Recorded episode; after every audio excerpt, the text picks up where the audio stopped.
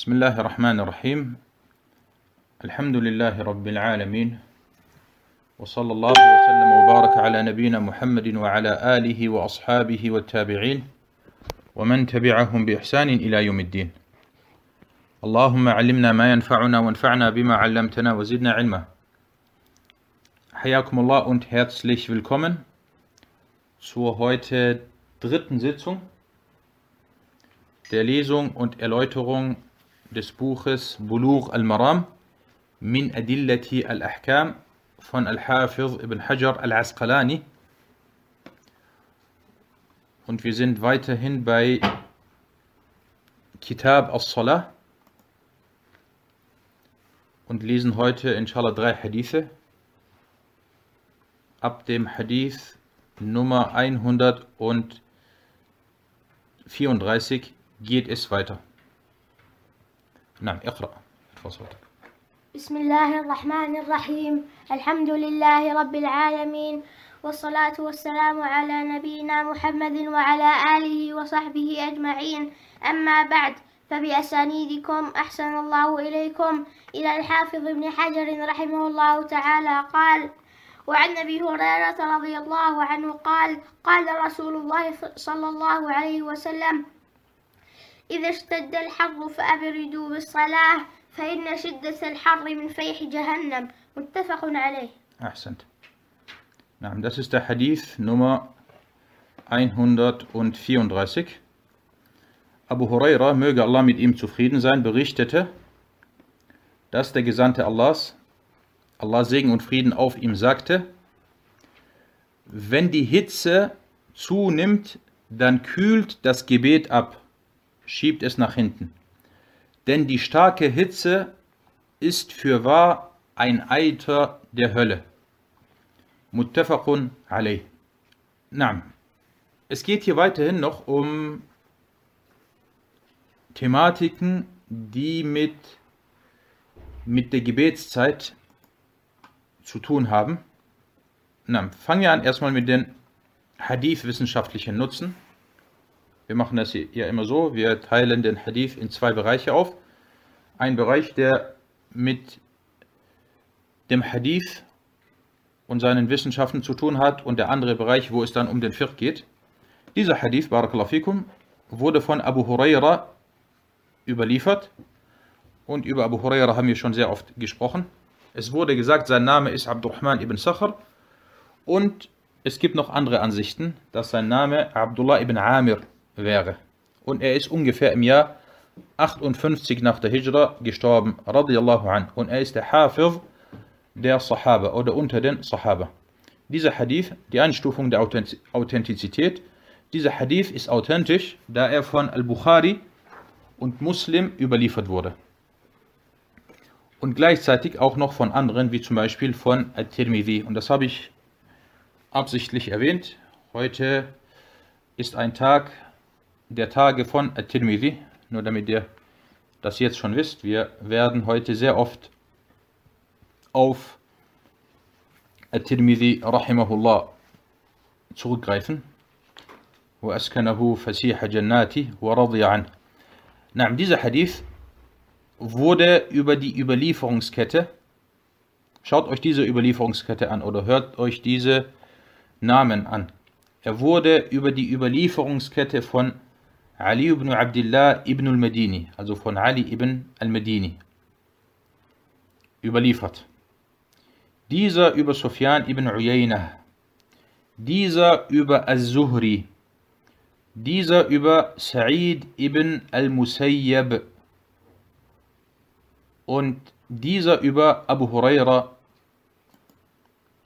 und diese Überlieferungskette und diese Namen, das ist eine Kette, sie ist klar wie die Sonne. Nicht nur das, sie ist eine der authentischsten Überlieferungsketten auf dieser Erde. Und nicht nur das, alle Überlieferer von Anfang bis zum Ende sind große A'imma, sind große äh, Hufaf. Und jeder Schüler des Hadith, der diese Überlieferungskette sieht oder liest, sein Herz schlägt und er freut sich und er, äh, er verspürt etwas Besonderes. Ali ibn Abdullah, der Imam der Imame im Hadith, vor allem in Ilal al-Hadith. Imam al-Bukhari sagte, ما استصغرت نفسي عند أحد إلا عند علي بن المديني. er sagt, ich saß mit allen Imamen zusammen. Al-Bukhari sagt das. Er sagt, ich saß mit allen Großen zusammen. Mit Ahmed, mit, mit äh, Ishaq und äh, die ganzen großen A'imma, Ibn Ma'in und so weiter. Er sagt, ich habe mich noch nie, wenn ich mit einem der Imame gesessen habe, klein gefühlt oder schwach gefühlt. Ich habe mich immer ungefähr gleichwertig gefühlt, außer als ich bei Ali ibn al-Medini saß, dann habe ich mich gefühlt, als ob ich, als ob ich, äh, habe ich mich klein gefühlt. Na. Dann Sufyan ibn Uyayna, der Imam aus Mekka, äh, rahimahullah, der große Hafiz, der über 70 Mal die Hajj gemacht hat. Und Sufyan ibn Uyayna sagte, ich habe jedes Mal, wenn ich die Hajj gemacht habe, er hat jedes Jahr die Hajj gemacht. Er sagt, ich habe, und er ist sehr alt geworden, er ist insgesamt 91 Jahre alt geworden. Und er sagt, jedes Mal, wenn ich die Hajj gemacht habe, habe ich dann die Dua gemacht, O Allah, lass das nicht das letzte Mal sein, dass ich dein Haus besuche. Und er sagt dann, beim 70. Mal ungefähr, sagte er, ich habe dann wieder die Hajj gemacht und ich wollte dann wieder dieses Bittgebet sprechen. O Allah, lass das nicht, lass mich nochmal dein Haus besuchen, lass es nicht das letzte Mal sein. Er sagte, aber ich habe mich dann geschämt, dass ich Allah wieder danach frage. Und ich habe dann dieses eine Mal, habe ich das, dieses Bittgebet nicht gesprochen. Und dann hat er die Hajj beendet und kurz danach ist er gestorben. Rahimahullah ta'ala wa radiya an.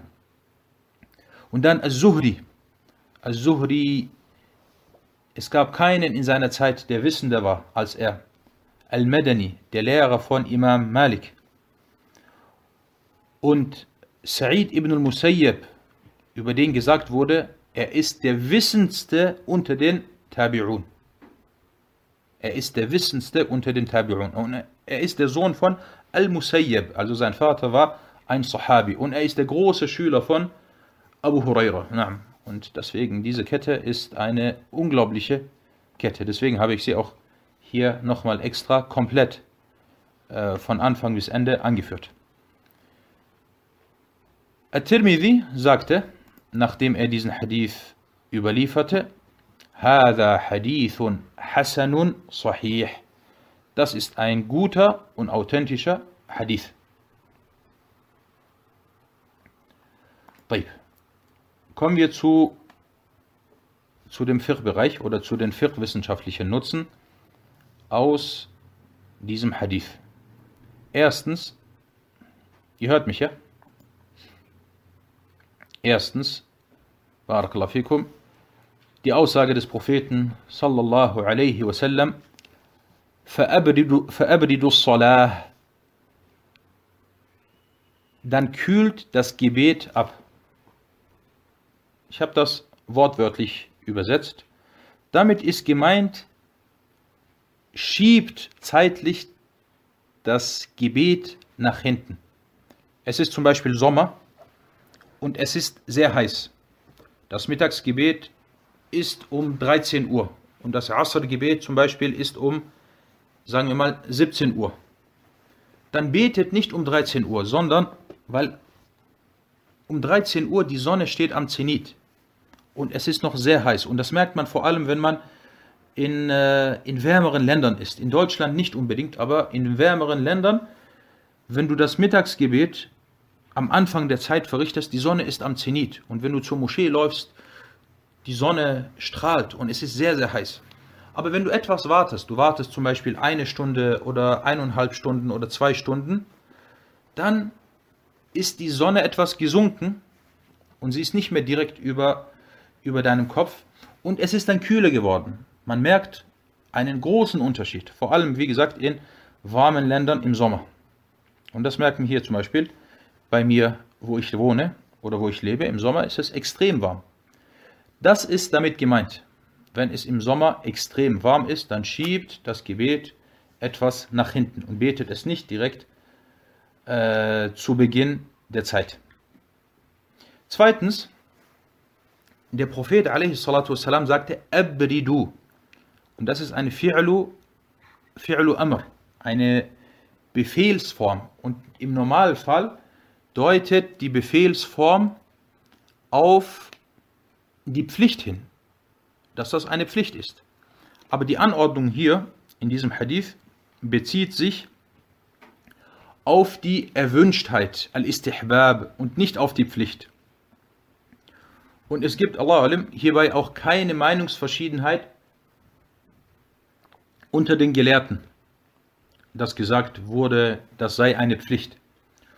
Und das erwähnte unter anderem Al-Hafiz ibn Hajar in seinem großartigen Werk Fathul Bari. Er erwähnte, dass es hierbei keine Meinungsverschiedenheit unter den Gelehrten gibt.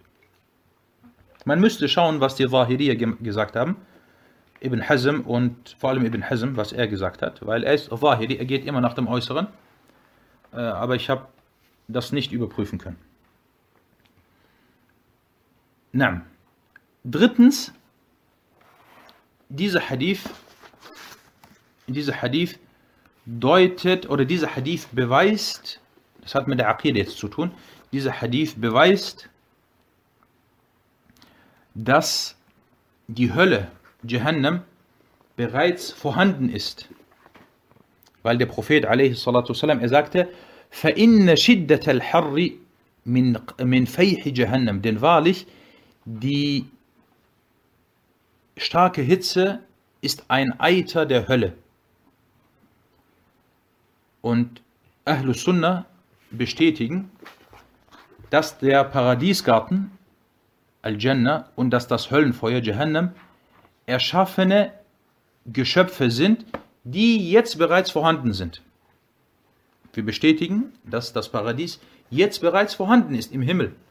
Und wir bestätigen ebenfalls, dass das Höllenfeuer vorhanden ist. Im Gegensatz zu einigen Leuten, oder zu einigen Sekten, zu einigen irregeleiteten Sekten, wie zum Beispiel die, die Mu'tazila und ihre Schößlinge, sie verleugneten das. Und Al-Hafid ibn Hajar, er sagte in seinem Buch Fathul Bari, er hat auch ein Buch, das Fathul Bari heißt, er sagte, und diese Hadithe sind die stärksten Beweise für das, was die Mehrheit vertritt oder vertreten, was die Mehrheit vertritt dass die Hölle bereits vorhanden ist. Und das wird in den Aqidah-Büchern, in den Aqidah-Büchern wird oder gibt es extra Themen oder extra Kapitel, von extra Kapitel für diese Thematik. Zum Beispiel in dem Aqidah-Buch Al-Tahawiyya gibt es hierfür eine, äh, ein Kapitel und ebenfalls in dem Aqidah-Buch der Raziyain, welches wir inshallah bald studieren werden äh, gibt es auch extra ein Kapitel für diese Thematik, wo das dann ausführlich mit den Beweisen etc. Äh, behandelt wird. Kommen wir zu einigen Meinungsverschiedenheiten unter den Gelehrten. Und zwar, worum geht es jetzt gleich? Es geht darum,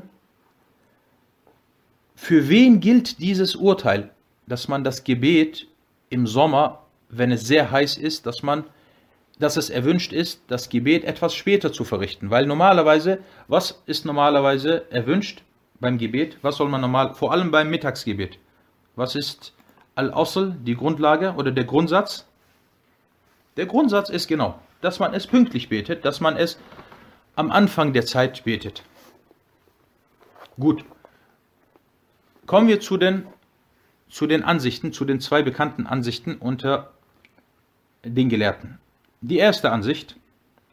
Vom Äußerlichen her deutet der Hadith darauf hin, dass dies, also das Abkühlen des Gebets bei Hitze oder das nach hinten schieben des, des Mittagsgebets, dass dies für jeden für jeden Betenden gilt. Also auch für die Frauen, die zu Hause beten. Egal ob jetzt der Mann oder die Männer, die in der Moschee beten, oder die Frauen und die Kinder und die Männer, die einen Entschuldigungsgrund haben und zu Hause beten. Es gilt für jeden Betenden. Wenn es sehr heiß ist, dann bete nicht das Mittagsgebet am Anfang der Zeit, sondern schieb es etwas nach hinten. Bete es etwas später. Und das ist eine, eine Usul-Regel, in der es heißt, dass ein allgemeines Urteil, ein Urteil, welches mutlaq ist, allgemein ist, äh, nicht ohne Beweis beschränkt wird. Es müsste also einen Beweis geben, dass dies jetzt nur für die Männer gilt, die in der Moschee beten, und dass die Frauen hierbei ausgenommen sind. Und sie sagen, es gibt hier keinen Beweis, der das aufhebt. Und aus diesem Grund führte zum Beispiel Imam al-Bukhari, rahimahullah, folgende allgemeine Kapitelüberschrift an. Er sagte, Babun ta'khiru salati al-Zuhri äh, fi shiddati al-Har.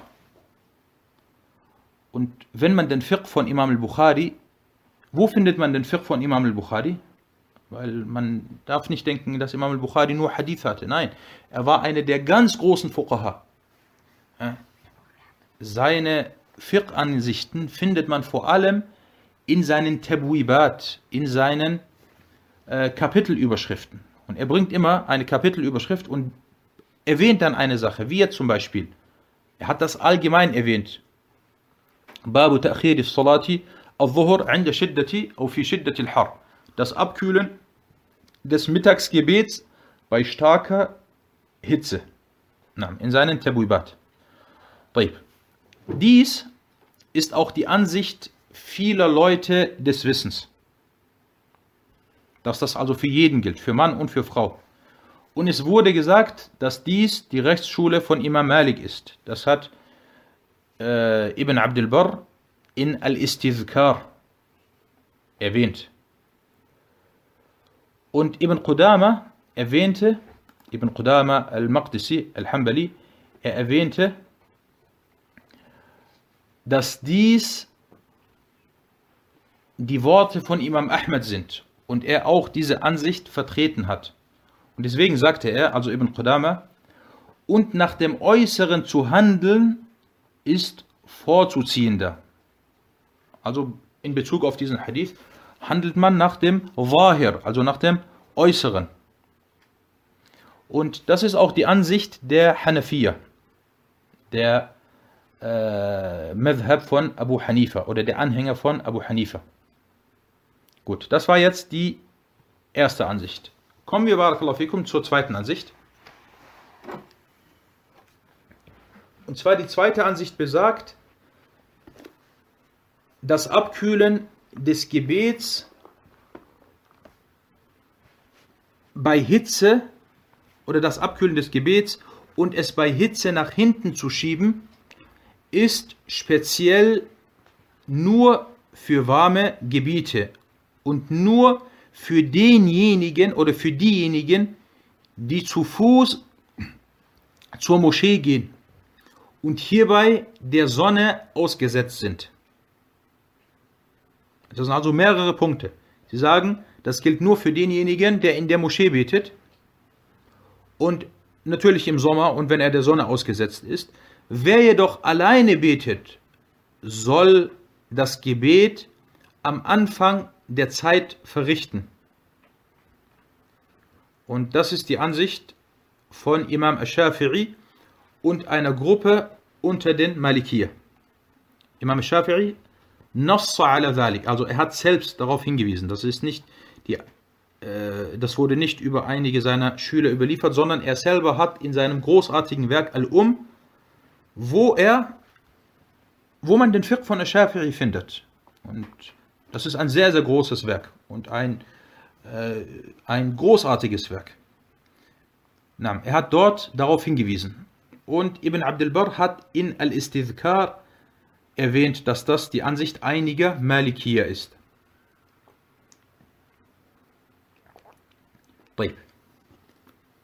Kommen wir jetzt zu At-Tirmidhi.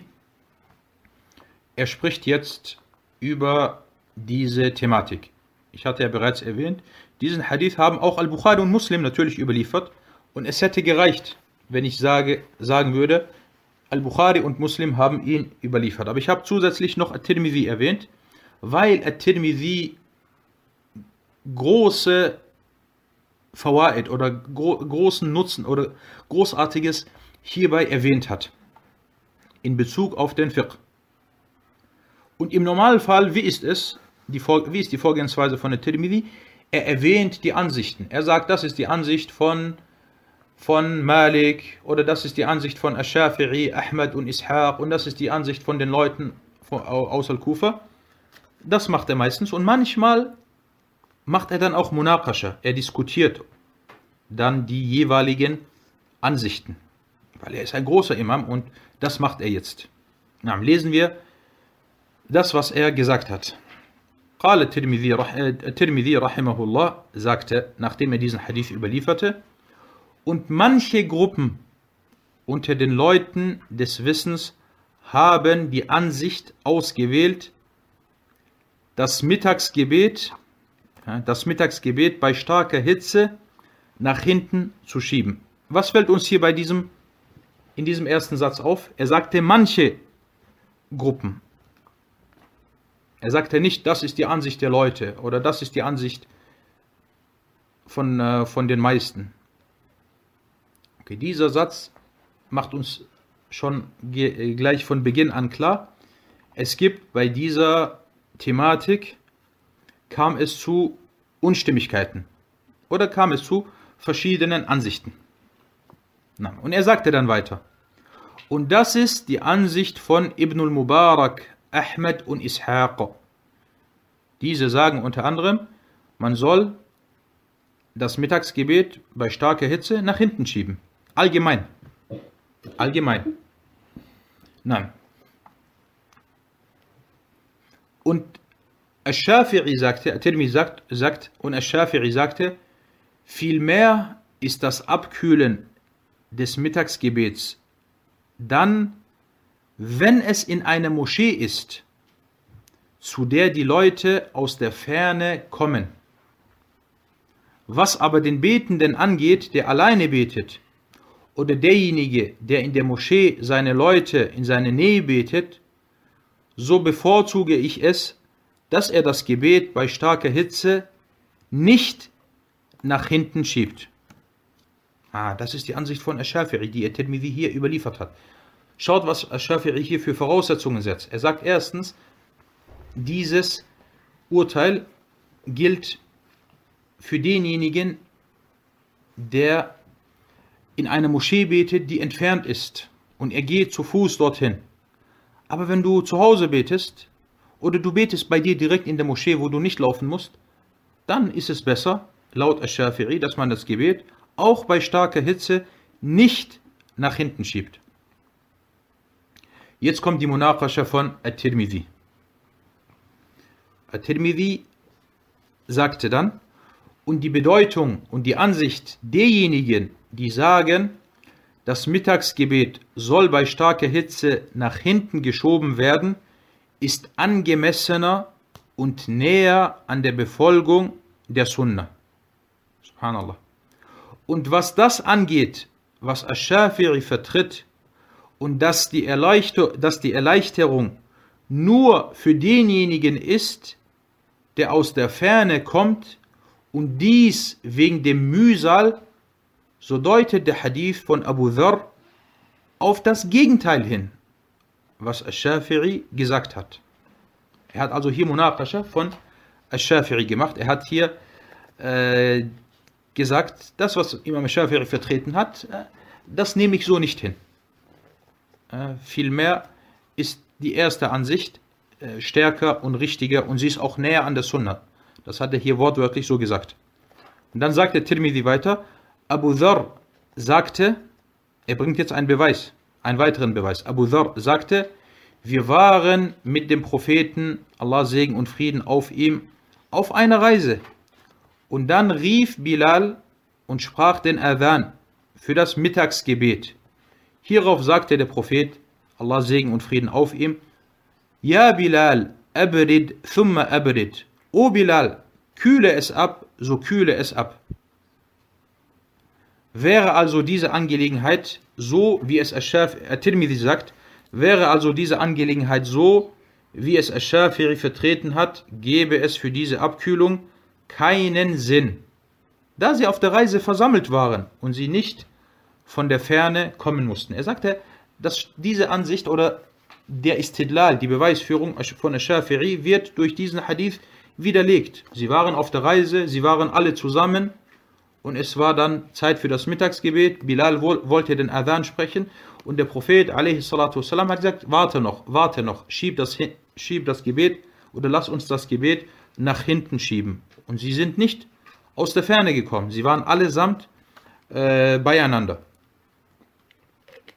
Na, und ihr seht hier diese großartigen Worte von äh, Tirmidhi, wie er diese Thematik äh, darlegt. Na, das soweit zu diesem äh, Hadith. kommen wir inshallah zum nächsten Hadith.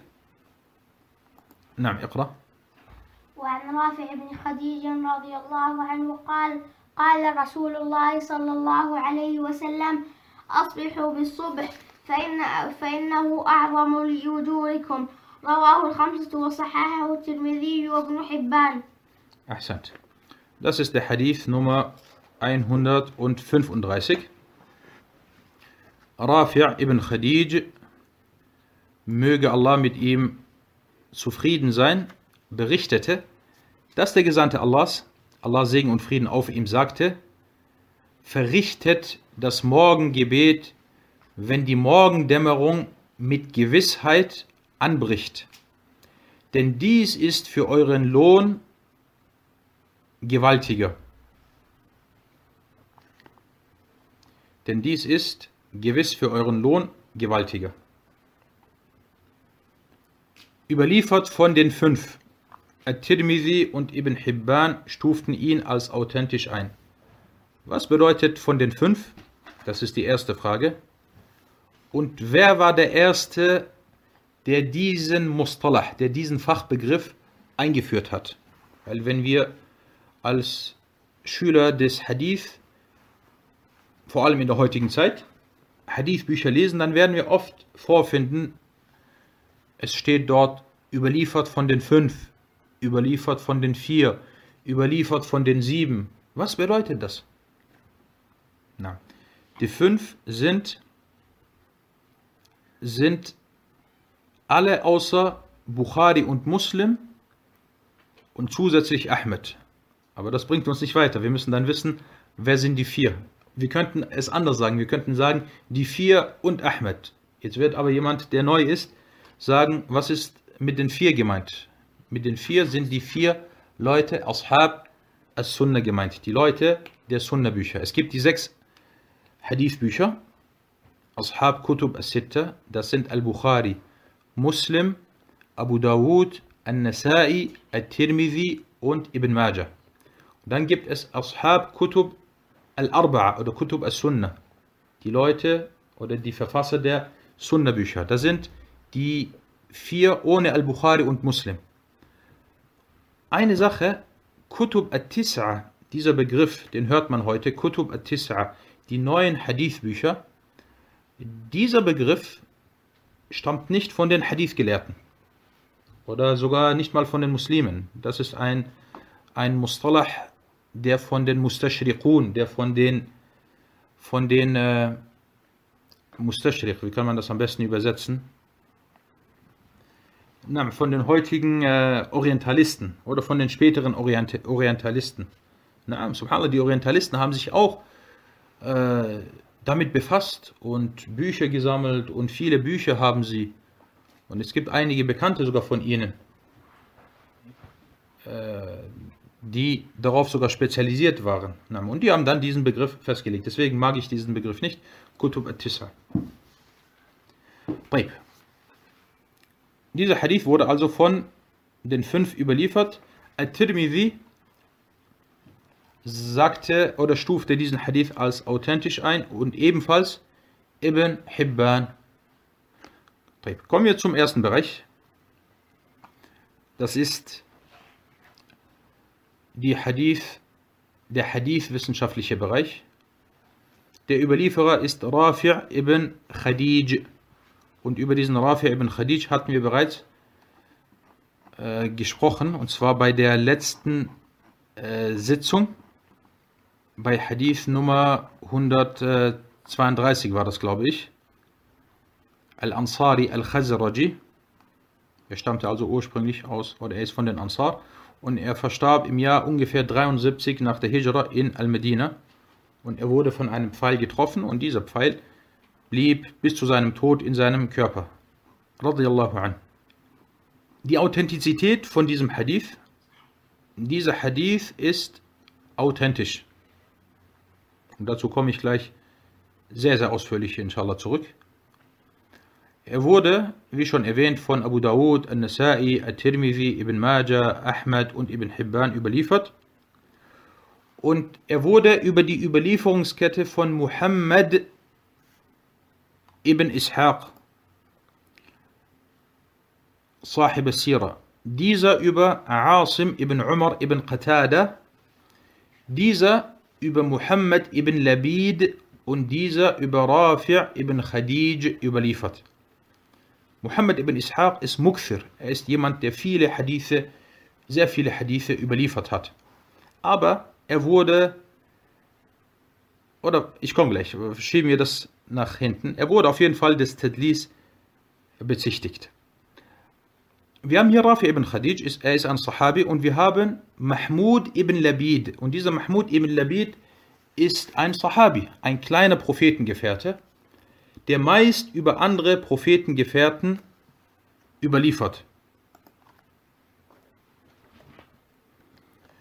Asim ibn Umar ibn Qatada, er wurde von Yahya ibn Ma'in, Abu Zur'a und An-Nasa'i als, für, als vertrauenswürdig, also als Fiqh eingestuft. Und das sind diese drei, die ich gerade genannt habe, Ibn Ma'in und Abu Zur'a und An-Nasa'i, sie gehören zu den ganz großen Nuqat. Und wenn diese jemanden zum Beispiel als Fiqh, als vertrauenswürdig einstufen, dann hat das, dann hat das Hand und Fuß, so wie man sagen könnte. Eine Besonderheit dieser Überlieferungskette Muhammad ibn Ishaq, über Asim ibn Umar ibn Qatada, über Mahmud ibn Labid, über Rafi'. Das ist eine medinensische Kette. Mit medinensischer Kette, also man würde sagen, Hada isnadun madaniyun. Alle Überlieferer stammen aus Al-Medina. Muhammad ibn Ishaq, einer der Überlieferer, er ist teils ein Modellis. Und was Tedlis oder Modellis bedeutet, hatte ich in früheren Unterrichten ausführlich äh, erläutert oder ausführlich darüber gesprochen. Aber er ist bekannt dafür, dass er über Asim, über, über Asim ibn Umar überliefert und auch von, von ihm gehört hat. Das als erstens. Zweitens, was dieser Kette zusätzliche Stärke verleiht, und den Tedlis oder den eventuellen Tedlis von, von äh, Muhammad ibn Ishaq einschwächt oder schwächt, ist, dass dieser Hadith auch über andere Überlieferungswege überliefert wurde. Das ist also jetzt wie viel? Der zweite Punkt, der Muhammad ibn Ishaq stärkt. Drittens, diesen Hadith hat über Muhammad ibn Ishaq Imam Shu'ba ibn al-Hajjaj überliefert. Und dieser Ibn Shu'ba ibn al-Hajjaj ist einer der ganz großen Imame des Hadith. Und es wurde gesagt, Shu'ba la yarwi illa إذا ثبت الحديث عنده أو لا يروي إلا عن ثقة. Er überliefert nur Hadithe, wenn sie bestätigt sind, dass sie authentisch sind. Und er hat hier diesen Hadith über Muhammad ibn Ishaq überliefert.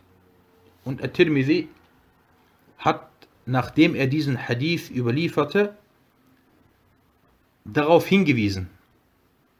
Er sagte, Shu'ba und Athawri haben diesen Hadith über Muhammad ibn Ishaq überliefert. Jemand, der sich zum Beispiel jetzt nicht mit der Vorgehensweise von At-Tirmidhi auskennt oder diese Sachen nicht kennt, er würde nichts damit anfangen können.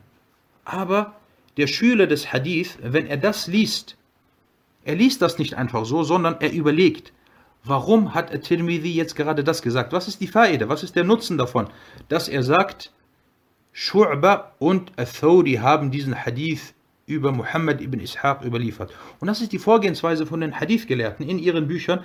Sie ziehen, sie sagen eine Sache, ohne es in die Länge zu ziehen, ohne jetzt eine ganze, Sa er hätte jetzt das, was ich davor gesagt habe, er hätte das sagen können, aber er macht, er gibt nur einen Hinweis, weil sein Buch lesen Schüler des Wissens. Und der Schüler des Wissens, wenn er das liest, er versteht, was At-Tirmidhi meint. Er sagt, ah, okay, jetzt verstehe ich. Shu'ba und Athodi, sie sind große Imame. Sie haben diesen Hadith, vor allem Shu'ba, über, über Muhammad ibn Ishaq überliefert. Das bedeutet, dass, dieser, dass diese Überlieferung von Muhammad ibn Ishaq kein Tadlis ist. Und Riwayatu Shu'ba an al-Rawi taqwiyatun lah. Also subhanallah, diese Shu'ba ist ajib. Es wird gesagt, wenn Shu'ba, es gibt einen Überlieferer. Dieser Überlieferer, Überlieferer heißt, hat irgendeinen Namen. Abdullah ibn Abdullah ibn Abdullah ibn Abdullah. Keiner weiß, wer das ist. Als Beispiel jetzt nur. Wenn wir nicht wissen, wer das ist, was machen wir mit diesem Überlieferer? Wir haben jetzt Abdullah ibn Abdullah ibn Abdullah. Wir wissen nicht, wer er ist. Ja, wir, wir können nichts mit ihm anfangen. Ja, er, ist, er ist nicht bekannt.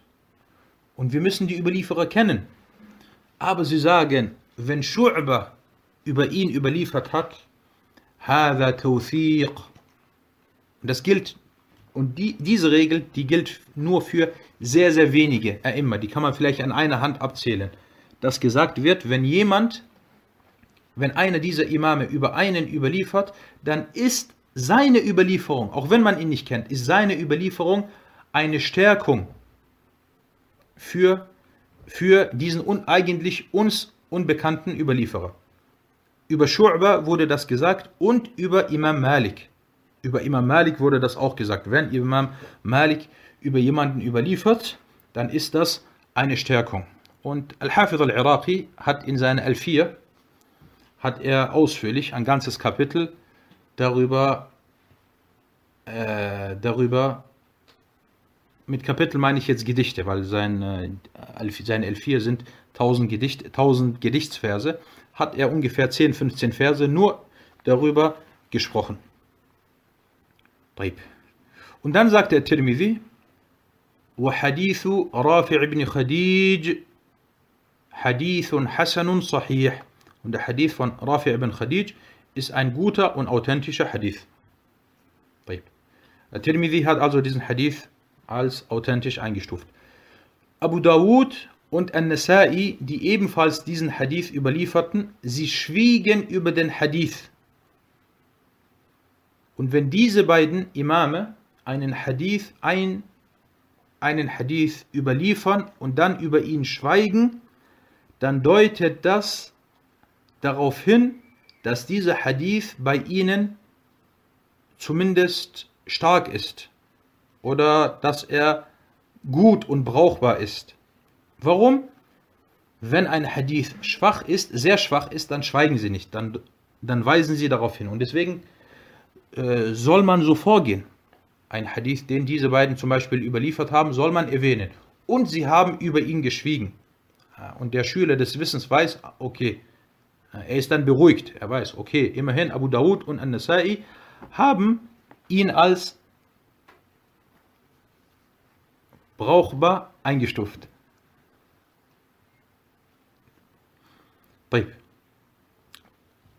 Wie viele Einstufungen haben wir jetzt bisher? Bisher? Wer zählt mit?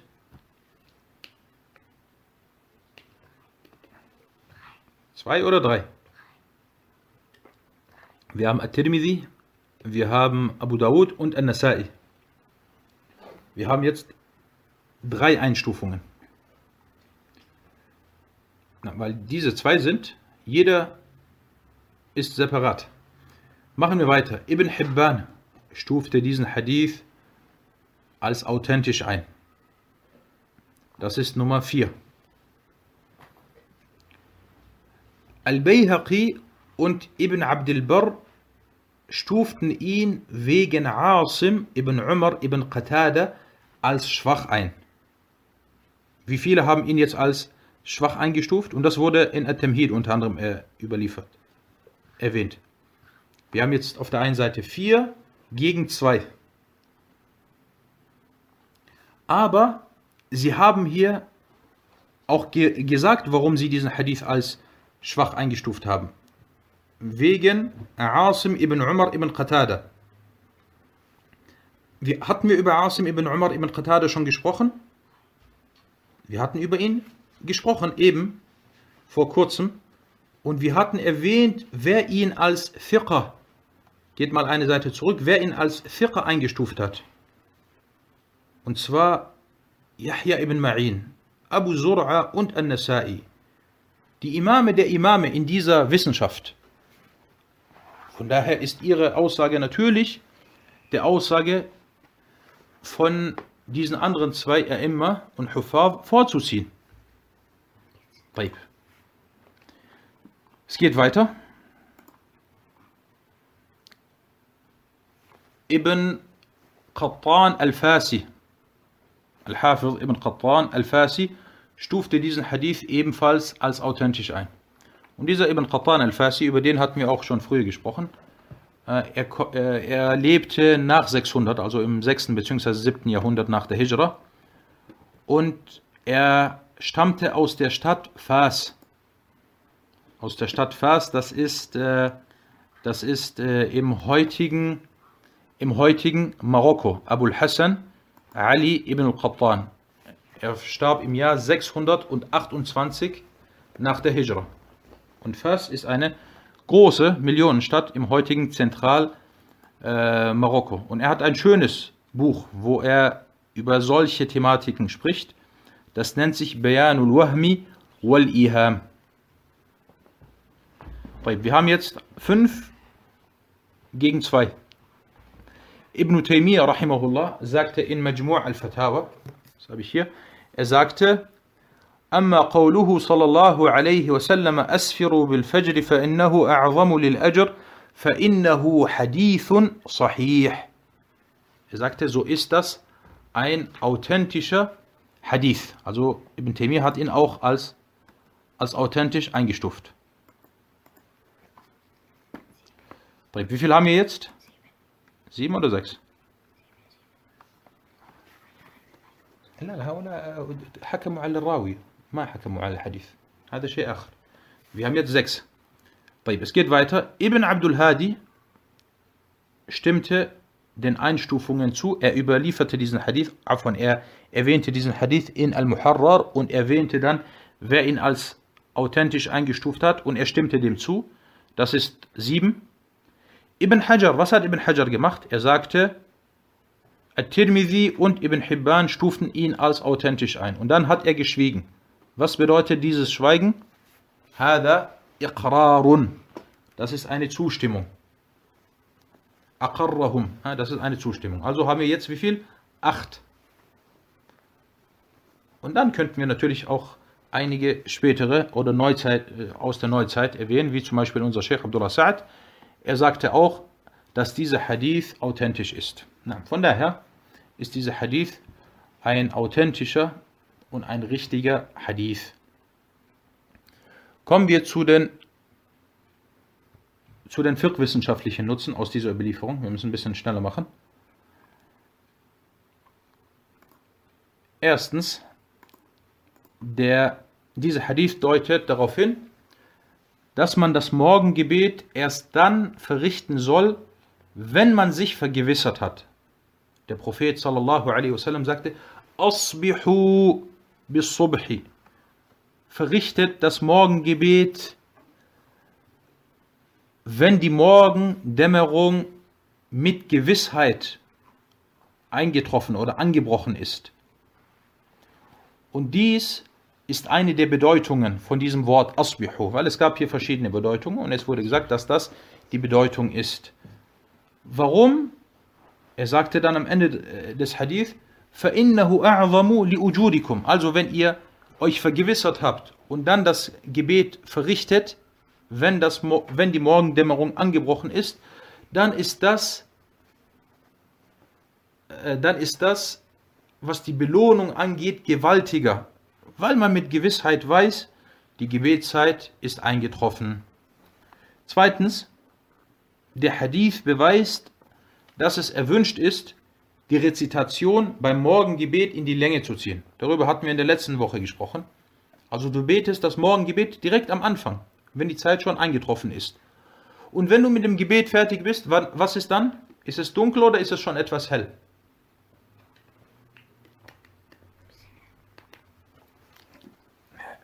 Nein, du hast, du betest, wenn es noch dunkel ist.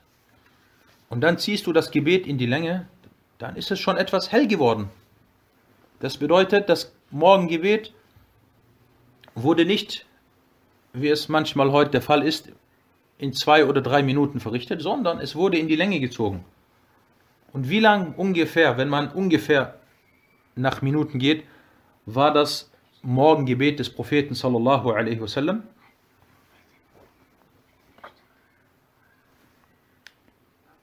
Genau, 20, 25, 30 Minuten, ungefähr 30 Minuten.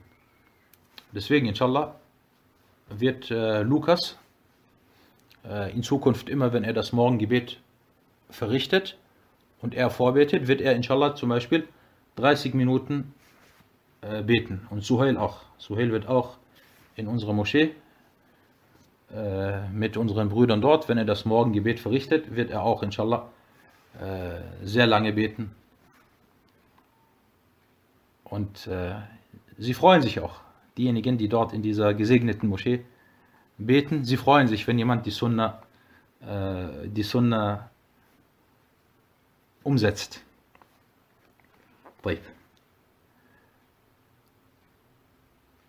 Machen wir weiter.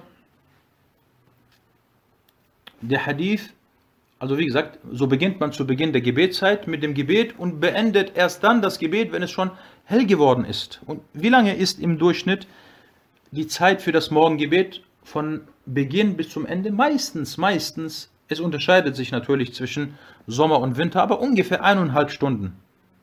In Deutschland manchmal im Sommer sind es vielleicht etwas, äh, ist es etwas länger, aber es sind ungefähr eineinhalb Stunden. Das bedeutet, der Gebetsruf wird gerufen. Dann, das dauert zwei, drei, vier Minuten. Danach betest du äh, das Sunna-Gebet. Das dauert auch vier, fünf, sechs Minuten.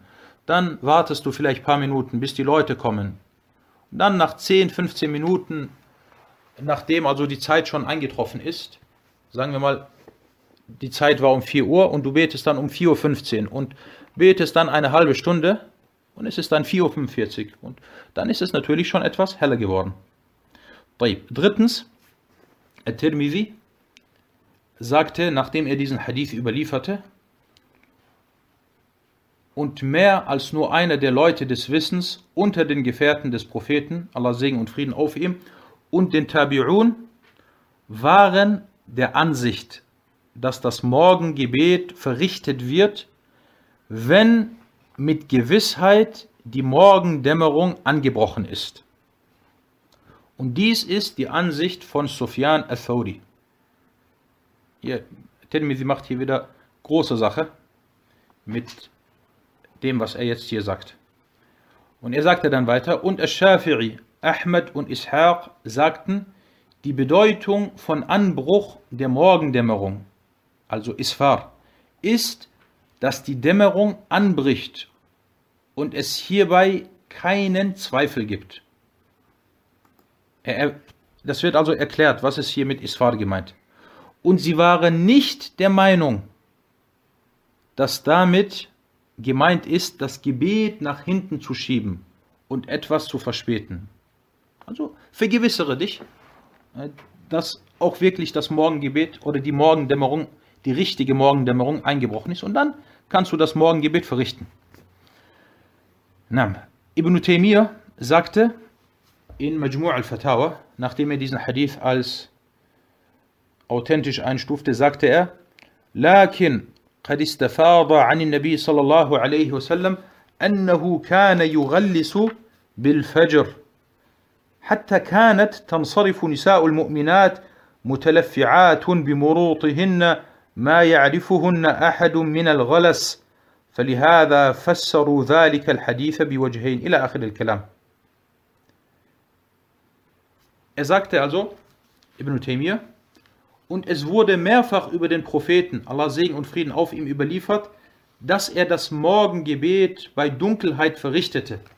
Es war noch dunkel, als er das Morgengebet verrichtet hat. Und deswegen pflegten auch die Frauen zu kommen und in der Gemeinschaft das Morgengebet zu verrichten.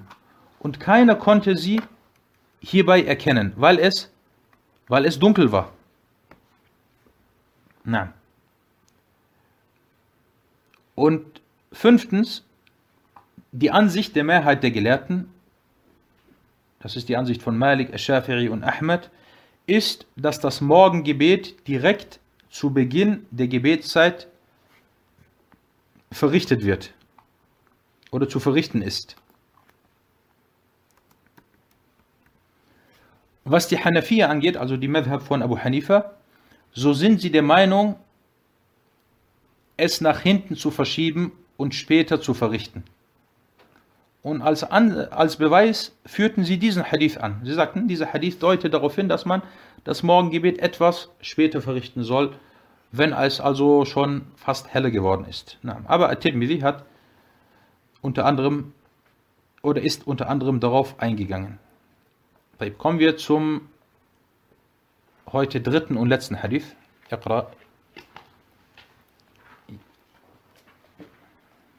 وعن أبي هريرة رضي الله عنه أن رسول الله صلى الله عليه وسلم قال من أدرك من الصبح ركعة قد قبل أن أن تطلع الشمس فقد أدرك الصبح.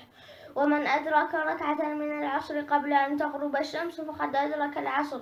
متفق عليه. ولمسلم عن عائشة نحوه وقال سجدة بدل ركعة. ثم قال والسجدة إنما هي الركعة. طيب.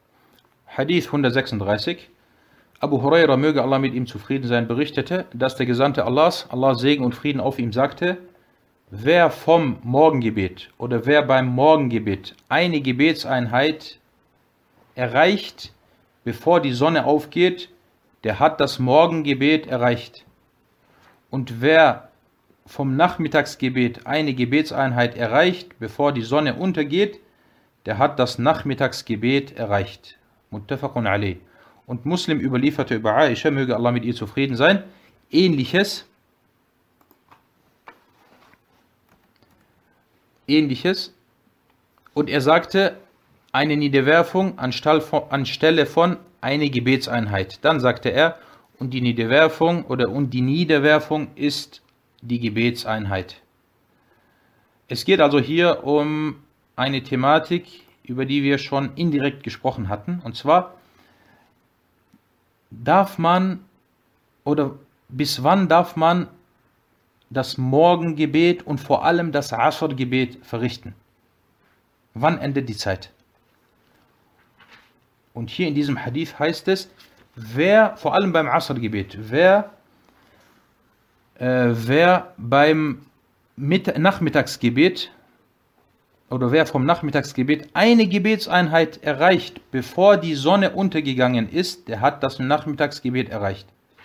Das bedeutet also das, und das ist ganz deutlich, das ist Nos, dass die Zeit vom Nachmittagsgebet bis zum Sonnenuntergang geht, bis zum Maghrib-Gebet andauert. Aber das ist die Zeit al-Darura, die Zeit äh, der, des Notfalls oder der Notwendigkeit. Fangen wir an mit mit den Hadith-wissenschaftlichen Nutzen. Der Überlieferer ist Abu Huraira und dieser Hadith ist authentisch. Er wurde von Al-Bukhari Muslim und At-Tirmidhi überliefert. Und ihr seht, wenn ich At-Tirmidhi auch zusätzlich nenne, dann gibt es immer einen Grund dafür. Der Hadith wurde über die Überlieferungskette von Al-A'raj über Abu Huraira überliefert. Und At-Tirmidhi sagte, nachdem er diesen Hadith überlieferte, Hadithu Abi Huraira Hadithun Hasanun Sahih. Der Hadith von Abu Huraira ist ein guter und authentischer Hadith. Die fiqh-wissenschaftlichen Nutzen aus dieser Überlieferung. Der Hadith zeigt da, dass die Zeit des Morgengebets bis zum Sonnenaufgang geht. Also das, was die Hanafiya machen, dass sie das Morgengebet etwas später verrichten. Und manchmal ist es bei ihnen auch so, dass sie das Morgengebet erst eine halbe Stunde vor Sonnenaufgang verrichten. Zum Beispiel sagen wir mal, das Fajr-Gebet beginnt um 4 Uhr und endet um 6 Uhr. Als Beispiel. Und sie beten erst um 5.30 Uhr. Äh, dieser Hadith ist ein Beweis dafür, dass das erlaubt ist. Besser wäre es, dass man das Gebet zu Beginn der Zeit verrichtet, aber so, wenn man so vorgeht, ist das erlaubt. Erstens. Zweitens, es kann sogar sein, dass es manchmal Zeiten gibt, in denen man vielleicht äh, dazu gezwungen ist, das Morgengebet etwas später zu verrichten, vor allem im Sommer. Im Sommer, das haben wir auch damals bei uns in den Moscheen gemacht, wir haben im Sommer das Morgengebet etwas später verrichtet, weil das Nachtgebet ist schon sehr spät, 11 Uhr, 11.30 Uhr, bis du dann zu Hause bist. Und dann um 3 Uhr wieder in die Moschee zu kommen, das ist oft schwierig. Deswegen haben wir das manchmal so gemacht. Vor allem in Europa, in Nordeuropa ist das halt so, dass im Sommer manche Gebetszeiten, vor allem das Nacht Nachtgebet und Morgengebet, nah beieinander sind. Drittens, du bist jetzt in einer Stadt oder in einem Land, wo es hanafitische Moscheen gibt und die Hanafiten beten etwas später, was sollst du machen? Sollst du lieber zu Hause alleine beten und früher beten? Oder sollst du sagen, ich bete trotzdem mit meinen äh, hanafitischen äh, Brüdern in der Moschee? Genau, zweifelsfrei, zweifelsfrei, bete, bete in der, äh, in der Moschee bete in der Moschee, weil sie haben nichts gemacht, was, was äh, verboten ist oder was haram ist. Zweitens, dieser Hadith ist ein Beweis, dass die Zeit des Nachmittagsgebets bis zum Sonnenuntergang andauert. Davon muss, macht auch vielleicht manch einer Gebrauch, wenn er dazu gezwungen ist. Er ist auf der Arbeit und er sagt, ja, ich komme erst spät raus und ich komme raus um zum Beispiel eine halbe Stunde vor dem Maghrib-Gebet. Kann ich dann noch Al-Asr beten? Sagt man natürlich, du kannst in dieser Zeit noch das Asr-Gebet verrichten. Aber besser ist es, das Asr-Gebet zu Beginn der Gebetszeit zu beten. Drittens, dieser Hadith deutet darauf hin, dass wer eine, wer eine Gebetseinheit vor Sonnenaufgang und oder Sonnenuntergang erreicht hat, dadurch das Gebet auch in der Zeit verrichtete. Maghrib ist um 18 Uhr und du bist gekommen und hast um 17 Uhr und 59 gebetet. Allahu Akbar, Alhamdulillah Rabbil Alamin, äh, Allahu Akbar und bist dann in die Rukur gegangen. Du hast das Gebet, wenn du noch vor 18 Uhr in die Rukur gegangen bist, hast du das Gebet in der Zeit verrichtet. At-Tirmidhi sagte, nachdem er diesen Hadith überlieferte, der Hadith von Abu Huraira ist ein guter und authentischer Hadith und das ist die Ansicht von unseren Gefährten. Damit meint er Ahlul Hadith und von Ash-Shafi'i, Ahmad und Ishaq. Und diese drei sind natürlich von Ahlul Hadith, Ash-Shafi'i, Ahmad und Ishaq. Und die Bedeutung des Hadith ist bei ihnen, dass derjenige, der einen Entschuldigungsgrund hat, wie zum Beispiel der Mann, der ein Gebet verschläft oder es vergessen hat und dann aufsteht oder sich daran erinnert, es verrichten kann, er es verrichten kann vor dem Sonnenuntergang oder vor dem Sonnenaufgang oder dem äh, Sonnenuntergang. Und er hat es in der Zeit verrichtet.